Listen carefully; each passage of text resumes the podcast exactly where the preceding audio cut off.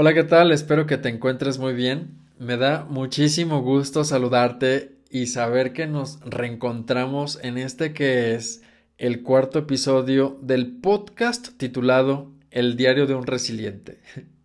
Soy Juan Pablo García y es un placer charlar nuevamente contigo a través de esta plataforma que nos permite estar mucho más cercanos, lo cual me pone muy feliz y muy motivado para seguir compartiendo temas que espero sean de utilidad para tu vida. Y antes de iniciar, quiero agradecer todos los comentarios recibidos sobre el episodio anterior. Me da muchísimo gusto saber que ahora estás identificando cuáles son tus desiertos personales y también cuáles son los oasis con los que cuentas para poder atravesarlos y que estos van a ser los que te permitirán desarrollar la resiliencia. Si pudiste ver las películas que te recomendé en el episodio anterior, me gustaría muchísimo que me compartas qué te parecieron, qué descubriste en los personajes, si te sentiste identificado identificada con su capacidad de afrontar sus desiertos personales, en fin, lo que tú quieras, me dará muchísimo gusto leerte.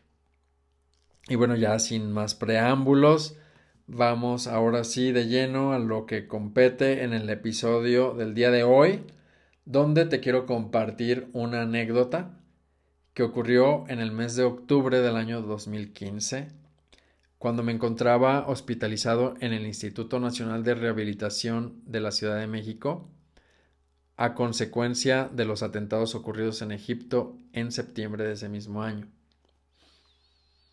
Recuerdo perfectamente que era un jueves y que al día siguiente entraría a quirófano a mi decimocuarta cirugía en menos de dos meses. Se me iba a practicar en la pierna donde recibí un impacto de bala. Los médicos estaban realizando hasta lo imposible para que mi pierna se salvara ya que además de la gran lesión que sufrí a consecuencia de la bala que la atravesó, la herida permaneció expuesta durante varias horas en el desierto, provocando que una bacteria se alojara en el hueso y esto me generaba una fuerte infección que no cedía. Ante este cuadro médico, el diagnóstico permaneció reservado durante varias semanas.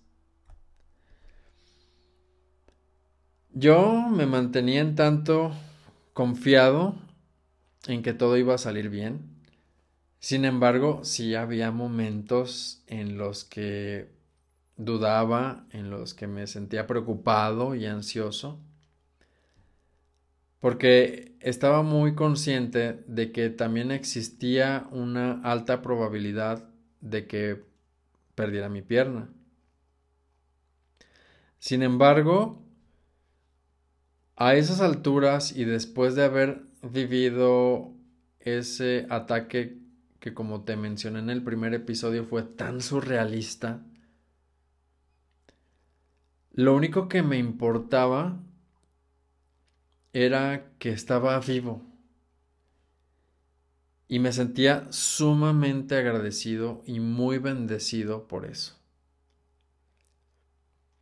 Y bueno, regresando ya a ese día jueves, durante la mañana estaba platicando con mi hermano y sin Tony son le pregunté de pronto, Luis, ¿crees que algún día pueda volver a caminar? A lo que él de forma inmediata, así sin dudarlo, me contestó, no solo vas a volver a caminar, sino que hasta vas a correr maratones. Yo solamente me limité a sonreír, le tomé la mano y se la apreté muy fuerte, y en ese momento me prometí que así sería. Gracias al profesionalismo y pasión de los médicos, mi pierna no solamente fue salvada, sino que además fue reforzada con una barra de titanio que se me colocó a la altura de un poquito más abajo de la cadera y quedó un poco más arriba de la rodilla. Esto para sostener el hueso del fémur, que es donde sufrí la lesión. Los médicos me decían que ellos ya habían hecho su parte y que ahora me correspondía realizar un trabajo muy duro, por cierto, y constante para fortalecer mi pierna y poder caminar nuevamente. Y que para eso requería ser muy paciente si quería ver resultados. Yo estaba más que animado por comenzar mi rehabilitación y por supuesto tener la posibilidad de volver a caminar. Sin embargo, no me imaginaba que esto sería un gran reto. Un día llegó a la habitación del hospital René, que era uno de los camilleros, y traía consigo una andadera. Me la puso al lado de la cama y me dijo Tu tarea para hoy es levantarte de esa cama y llegar por tu propio pie al sillón reclinable que está al otro extremo. Yo pensé, ah, es pan comido. Y le dije, venga, vamos con todo. Así que comencé a mover muy animadamente mi pierna sana hacia una de las orillas de la cama mientras que mi hermano me ayudaba recorriendo la pierna operada con el fin de que mis dos pies quedaran orientados hacia el suelo para poder pisar al momento de levantarme. René desplegó la andadera y la colocó justo enfrente de mí y la sostenía firmemente con sus, con sus manos por ambos lados. Y mientras yo me levantaba, René me dijo, puede que mientras te levantes sientas que te mareas, pero no te preocupes, es normal porque llevas muchos días en cama. No me hubiera dicho eso, René, porque justo en ese momento la cabeza me comenzó a dar vueltas y comencé a ver borroso y luego estrellitas y a sudar tremendamente y lo único que le decía es no voy a poder, no voy a poder. O sea, siéntenme nuevamente en la cama porque me quiero acostar, porque esto no, no, no, no voy a poder. Me sentía horrible, fatal. Él me sonreía y me, animaba y solamente me decía, mírame a los ojos, no voltees a otro lado, sí vas a poder, respira profundo y ánimo, sí vas a poder, mírame a los ojos, mírame a los ojos. Comencé a respirar profundamente y entonces di el primer paso y luego arrastrando mi pierna operada el segundo y luego el tercero y así hasta llegar al dichoso sillón que estaba a menos de dos metros de distancia, pero que para mí parecía que estaba a dos kilómetros. Llegar a él fue un gran triunfo, no lo podía creer. Terminé agotadísimo, como si hubiera hecho un ejercicio extremo. Me acuerdo que pues esto fue en la mañana y me quedé dormido en el sofá por varias horas por el cansancio que sentía. Ese fue mi primer paso. Con el tiempo dejé la andadera para comenzar a utilizar un bastón, el cual fue un gran compañero durante casi dos años y del que en otra ocasión te platicaré cómo fue que lo dejé, porque merece esto un episodio más. Cada paso que daba era un gran motivo de celebración y gratitud. Recuerdo que el día que volví a subir una escalera eléctrica, solamente con la ayuda del bastón fue muy emotivo. Y eso me ponía a reflexionar que muchas de las veces damos por sentado que toda la vida podremos realizar ciertas acciones. Pero cuando nos vemos impedidos de realizarlas por alguna enfermedad o por una discapacidad, es que nos damos cuenta de la gran importancia de valorar todo lo que hacemos sin la necesidad de ser asistidos por otros. Así que siéntete bendecido si nunca has pasado por una situación así. Llegó el momento en el que decidí que tenía que volver a manejar. Y fue también muy emocionante. Incluso hay un video de ese momento que si gustas lo puedes encontrar navegando en mi página de Facebook. Esto ocurrió en el estacionamiento de una tienda a la que fuimos mi hermano y yo. Y saliendo de esta, de repente le dije, se llegó el día, pásame las llaves que yo me llevo la camioneta. Y entonces él, muy seguro, porque pues siempre me ha, me ha apoyado, me entregó las llaves, eh, se puso en el asiento del copiloto y comenzó a grabarme. Y ahí hicimos un video muy divertido y muy emotivo, porque pues también era después de años la primera vez que nuevamente podía manejar. Y así poco a poco fui recuperando la confianza para hacer otras cosas, entre ellas volver a caminar.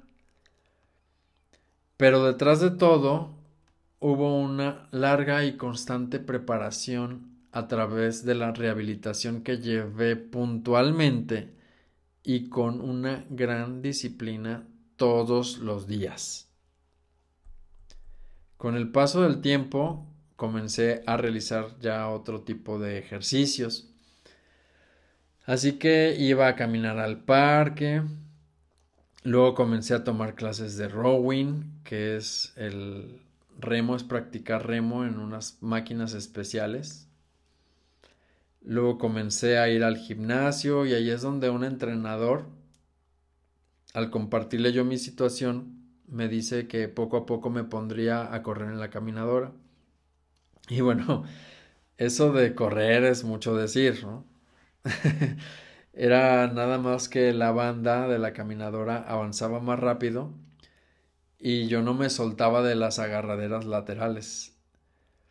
Pero el día que lo hice, viví una satisfacción como si hubiera terminado un maratón. Me sentía muy orgulloso y con una enorme satisfacción y quería compartir ese momento con todos y era de hacer una fiesta y bueno, yo estaba realmente soñado disfrutando este momento y como había disfrutado también cada uno de los pasos que iba dando conforme a mi evolución.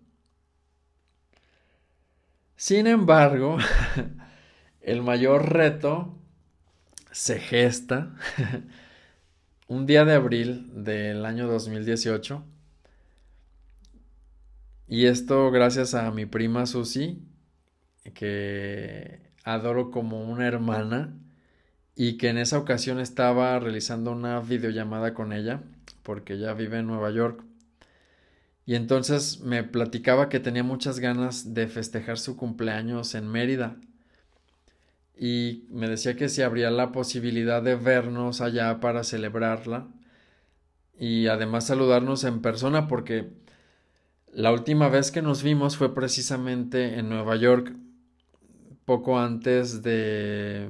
¿Qué fue? Un, un poco más de un mes antes de que ocurriera el atentado en Egipto. Ella eh, cumple años en noviembre, entonces iban a ser más de tres años que no nos veíamos en persona.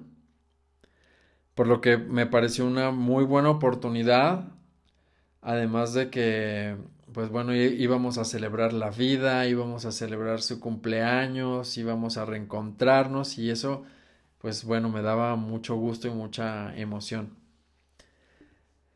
Así que, eh, pues bueno, acordamos que sí, que sí nos veíamos allá para ir organizando el viaje y el itinerario. Pero antes de despedirnos, me dice que coincidentemente el 3 de noviembre, y, es una fecha en la que íbamos a estar precisamente en Mérida, se iba a celebrar una carrera justo ahí y que ella pues la iba a correr. Yo le dije que me daba muchísimo gusto, que qué padre que volvería a correr porque a ella le gusta correr, pero lo había dejado porque fue mamá dos veces, entonces pues era eh, muy emotivo que eh, cumpliendo años pues los iba a celebrar también con una carrera. Y entonces me dice, eh, ¿por qué no corres junto conmigo? Yo me quedé así como que, ¿cómo? ¿Cómo quieres que corra si apenas estoy retomando mis pasitos? y le dije, no, no creo, no creo poder, Susi. Y solo por curiosidad le pregunté que cuántos kilómetros serían y ella me respondió, ah, son 21, o sea, un medio maratón. Yo con risa nerviosa, así como la de ahorita, le contesté que no, pues que no podía y que eran muchos kilómetros. Y entonces me dice, pero también hay una de 10. Esa sí puedes hacerla.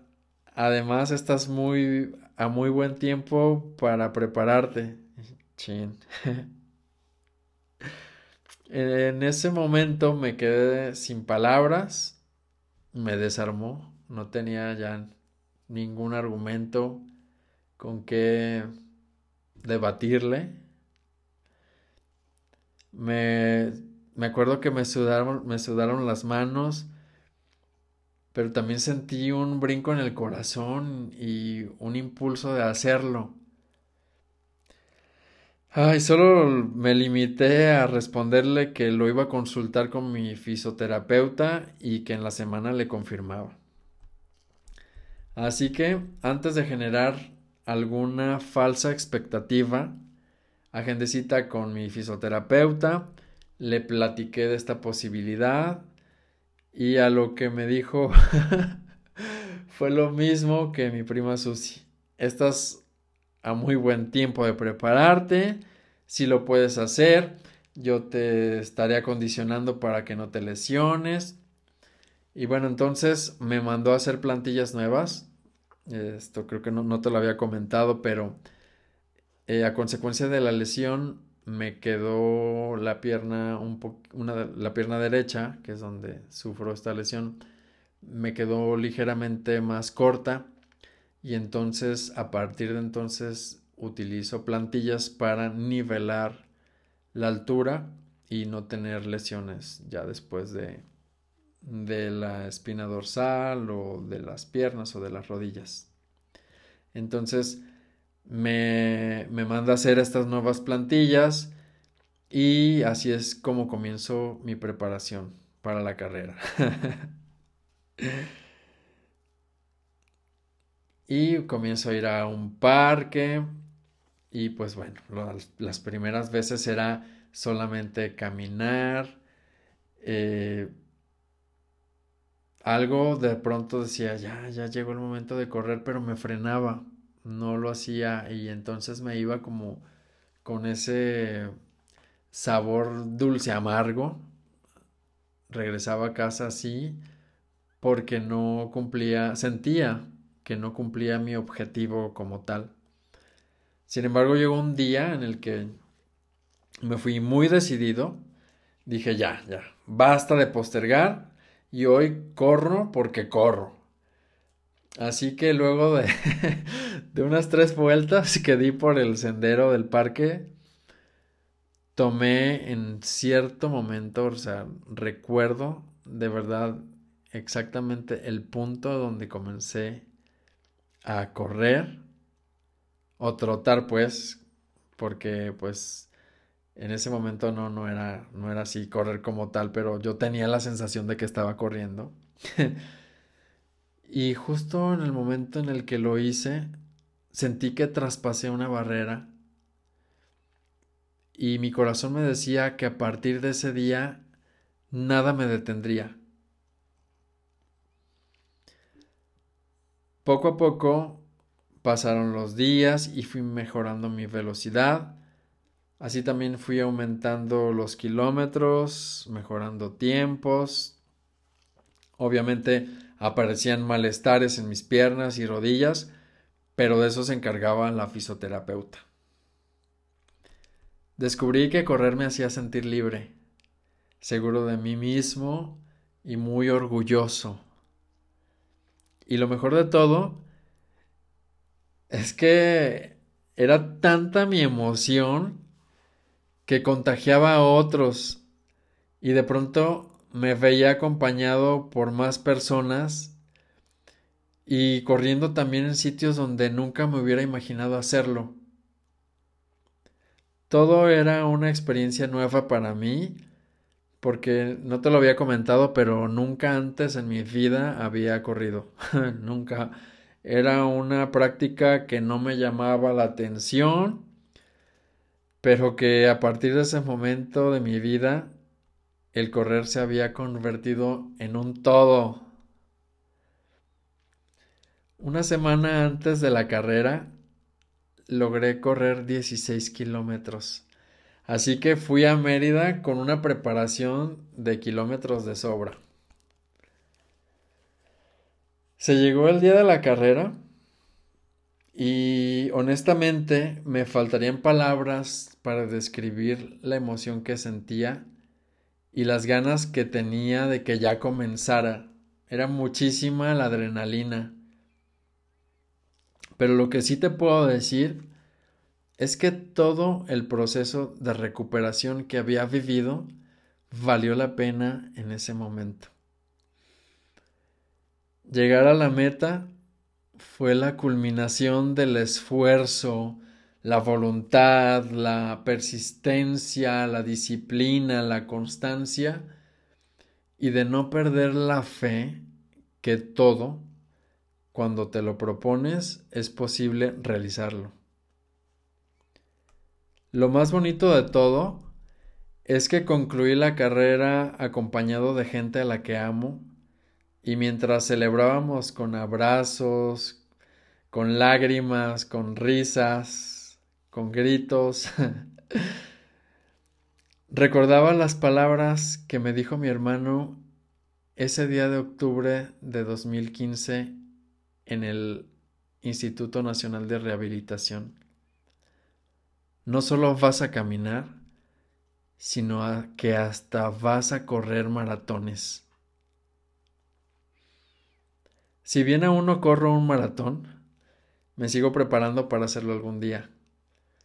Por lo pronto, este próximo domingo correré mi tercera carrera que será de 10 kilómetros y espero muy pronto estar corriendo una de 21, que es un medio maratón.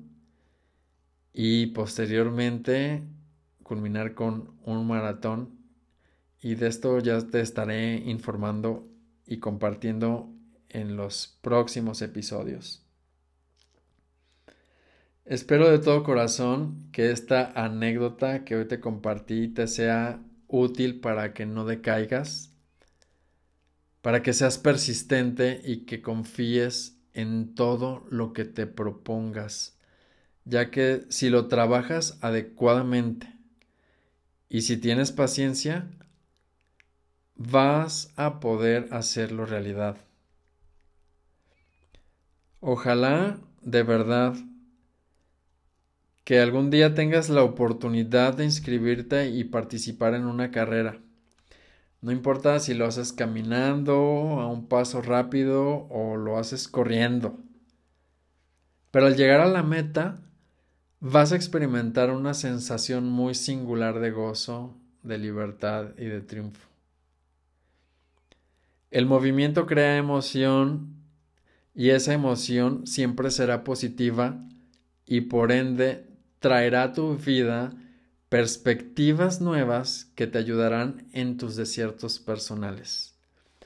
Así que nunca dejes de moverte Corre y vive. Esto fue todo por hoy. Muchísimas gracias por tu buena vibra y por escucharme cada semana. Puedes ayudarme compartiendo este contenido con todos tus contactos para que esta comunidad de resilientes sea cada vez mayor. En tanto, te mando un beso y un abrazo deseando que hagas de cada día el mejor de tu vida. Soy Juan Pablo García y esto fue El Diario de un Resiliente. Chao.